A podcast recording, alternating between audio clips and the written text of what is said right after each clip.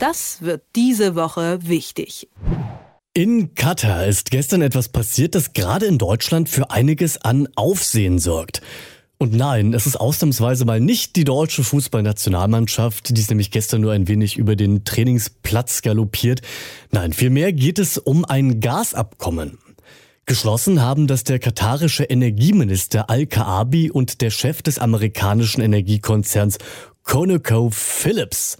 Und es beinhaltet eben unter anderem auch, dass Deutschland ab 2026 flüssiges Gas aus Katar enthält. Ob das so eine gute Idee ist, die all unsere Sorgen nun löst, das bespreche ich jetzt mit Tagesspielherausgeber Stefan Kastorf. Schönen guten Morgen nach Berlin. Schönen guten Morgen nach Leipzig. Stefan, fangen wir doch mal ganz nüchtern an. Was wurde denn da gestern überhaupt beschlossen? Also, es ist ja nur auf den ersten Blick willkürlich. Ne? Während der Fußball-Weltmeisterschaft gibt Katar aber ganz bewusst bekannt, dass dieses Staatsunternehmen Qatar Energy ein Abkommen abgeschlossen hat.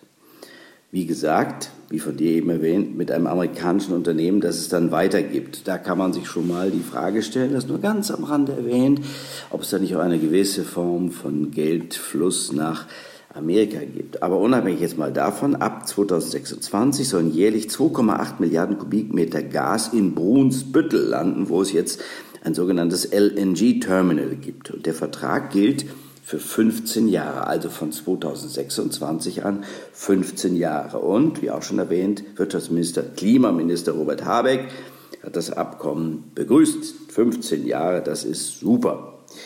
Ja, und nun muss man dazu wissen, die vereinbarte Menge deckt einen Teil des Bedarfs, der 2021 in Deutschland bei knapp über 90 Milliarden Kubikmetern lag. Also wir bekommen 2,8 Milliarden ab 2026 und der Gesamtbedarf lag 2021 in Deutschland bei 90 Milliarden.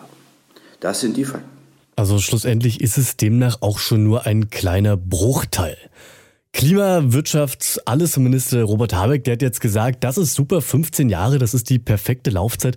Wie sahen sonst so die politischen Reaktionen bisher auf? Gab es da schon welche? Ja, also sagen wir mal so, äh, von den Grünen erstaunlicherweise relativ geringe Reaktion. Nein, das war eine ironisch, ironische Bemerkung. Also natürlich werden die Grünen sich weit zurückhalten, das ist für sie nicht ganz unproblematisch, dieser Deal selbst wenn er von Robert Habeck gewissermaßen mitinitiiert wurde, als er damals beim Emir den artigen Diener gemacht hat. Die Freien Demokraten sind nicht ganz so glücklich, weil sie denken, man könnte Schiefergas in Deutschland stattdessen äh, besser fördern, damit man in Deutschland was hat und damit man nicht in Abhängigkeit, das sagt die FDP auch, von einem Regime wie in Katar gerät. Ja, und äh, die CDU ist ja sowieso schon länger der Meinung, dass das alles irgendwie inkonsistent sei, also unlogisch, äh, dass sie besser die Laufzeiten der ja auch von der EU-Kommission als grün eingeschätzten Atomenergie, äh, also die Laufzeiten der Atomkraftwerke verlängert hätten, nicht nur bis April kommenden Jahres. Man muss an dieser Stelle mal sagen, die politischen Reaktionen, die unterscheiden sich doch ein Stück weit von den journalistischen Reaktionen. Denn ich habe mal ein bisschen rumgegoogelt und nahezu jedes deutsche Medium, das irgendetwas auf sich hält, hat seit gestern irgendeinen Meinungsbeitrag dazu veröffentlicht. Und die Meinungen, die sind da übergreifend überraschend einheitlich. Nämlich, dass das Gas aus Katar für die aktuelle Krise ja eh gar nicht hilft, da es ja erst ab 2026 kommt. Und vor allem, dass die Regierung damit ihre Klimaschutzziele völlig über Bord wirft. Stefan, siehst du das denn auch so? Ja, also völlig über Bord wirft nicht, aber du musst dir mal die Laufzeit angucken. 2026 plus 15, 2045 soll Deutschland klimaneutral sein. Gut, nun wird man sagen können, diese Bundesregierung wird 2045 nicht mehr am Amt sein. Aber das, was jetzt entschieden wird, wird der künftigen Bundesregierung natürlich den Weg weisen. Und äh, um dahin zu kommen, klimaneutral zu sein, muss natürlich auch der Anteil an Gas in Deutschland verringert werden, und zwar deutlich.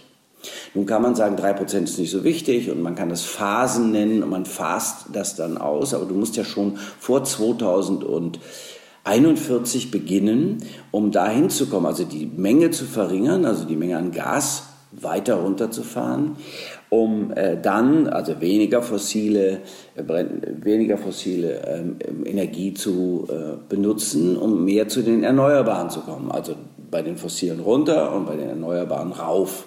Das heißt, du musst früher beginnen, rauszugehen.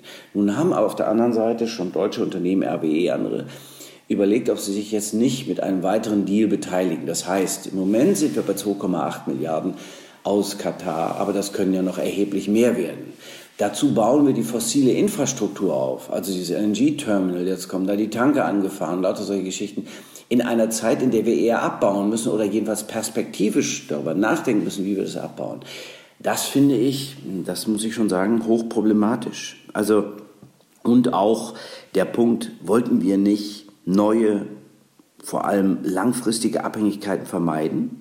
Tja, das haben wir aber nicht geschafft damit. Ne? Das ist ja unlogisch.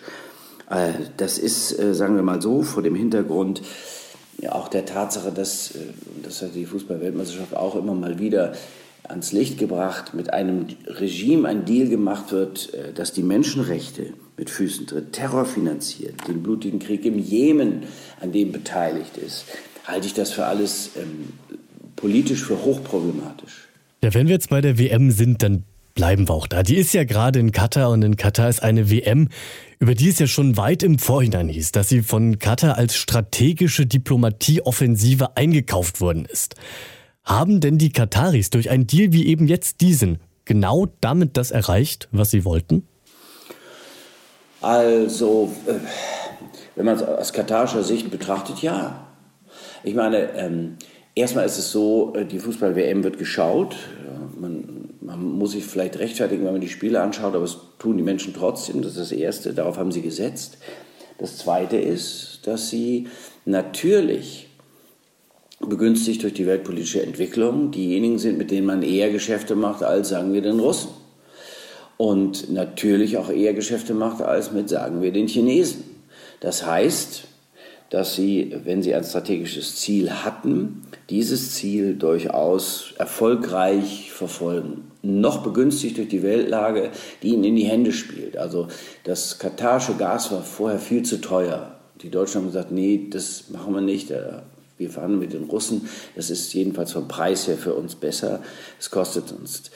Und das haben die Katarer jetzt in der Hand. Also wenn du nicht mit den Russen zusammenarbeiten willst, dann gehst du zu den Katarern, unter anderem zu den Katarern, und äh, lässt, dir deren, äh, lässt dir von ihnen das Gas liefern. Das ist, wie, wie gesagt, das ist äh, ein strategisches Ziel gewesen von ihnen und das haben sie erreicht. Und die Fußball-Weltmeisterschaft tut ihr Übriges, Übriges dazu. Das wird schon auch mit der Zeit, je länger die, diese Spiele dauern, also ich meine jetzt nicht 95 Minuten, äh, sondern äh, je länger diese Spiele anhalten und dann gen Finale gehen, wird auch die Kritik an Katar leise abebben, weil die Faszination Platz greift. Je näher man Halbfinale und Finale kommt, desto weniger, glaube ich, wird über Menschenrechte anderes gesprochen.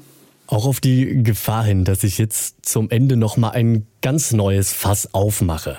Es wurde ja von vielen Seiten dazu aufgerufen, die WM in Katar zu boykottieren, was sehr einfach ist, weil man muss nur den Fernseher auslassen oder einfach niemandem sagen, dass man es dann doch still und heimlich geguckt hat. Aber wir werden ja das Heizen oder noch viel schlimmer die Politik kaum boykottieren können. Braucht es da vielleicht einen neuen Umgang mit solchen Situationen, beziehungsweise braucht es politisch auch einen neuen Umgang mit unliebsamen Staaten? Also es gibt ja das Konzept der wertegeleiteten Außenpolitik und vor dem Hintergrund ist das auch für die Bundesregierung eine Herausforderung.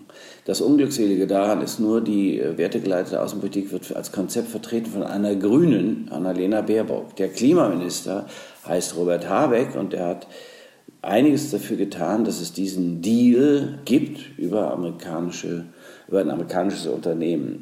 Das heißt, die Selbstvergewisserung muss jetzt beginnen. Wie gehe ich damit um? Was will ich erreichen? Was soll am Ende stehen? Das nennt man dann Strategie. Das Wichtige ist nicht nur taktisch zu denken, also wie kann ich jetzt heute hier irgendwie den Bedarf decken? Das ist das eine, das muss gemacht werden. Das ist operatives Regierungshandeln jeden Tag. Das andere ist aber, was will ich, was ist das höchste Ziel? Prioritäten heißt Posterioritäten. Also eines ist vorrangig, das andere ist nachrangig. Will ich 2045 klimaneutral sein, ja oder nein? Und daraus leitet sich alles ab. Das hat natürlich auch damit zu tun, dass ich dann, wenn ich mir Energie besorgen muss, die als Brückentechnologie funktioniert, dass ich genau wissen muss, mit wem ich das mache. Und möglicherweise muss ich nochmal umdenken. Ja, ich wünschte mir, um das auf dem Umweg nochmal zu beantworten, ich wünschte mir, sagen wir, dass wir gelernt hätten aus den Protesten Fridays for Future, die ja anders als die der letzten Generation friedlich verlaufen, die die Politik nur immer wieder darauf aufmerksam machen, dass wir mehr auf die hören und vielleicht auch mal tatsächlich so eine Art runden Tisch machen, um dann rauszufinden, wie weit wir gehen können, ohne die Gesellschaft auch in ihrer, äh, sagen wir mal, psychischen Belastung zu sehr herauszufordern. Also wir halten fest, die Politik sollte vielleicht den Fokus ein wenig ändern oder zumindest die Prioritäten mal neu überdenken. Das sind die Einschätzungen gewesen von Tagesspielherausgeber Stefan Kastorf. Stefan, ich danke dir ganz herzlich. Ich danke dir. Das wird diese Woche wichtig.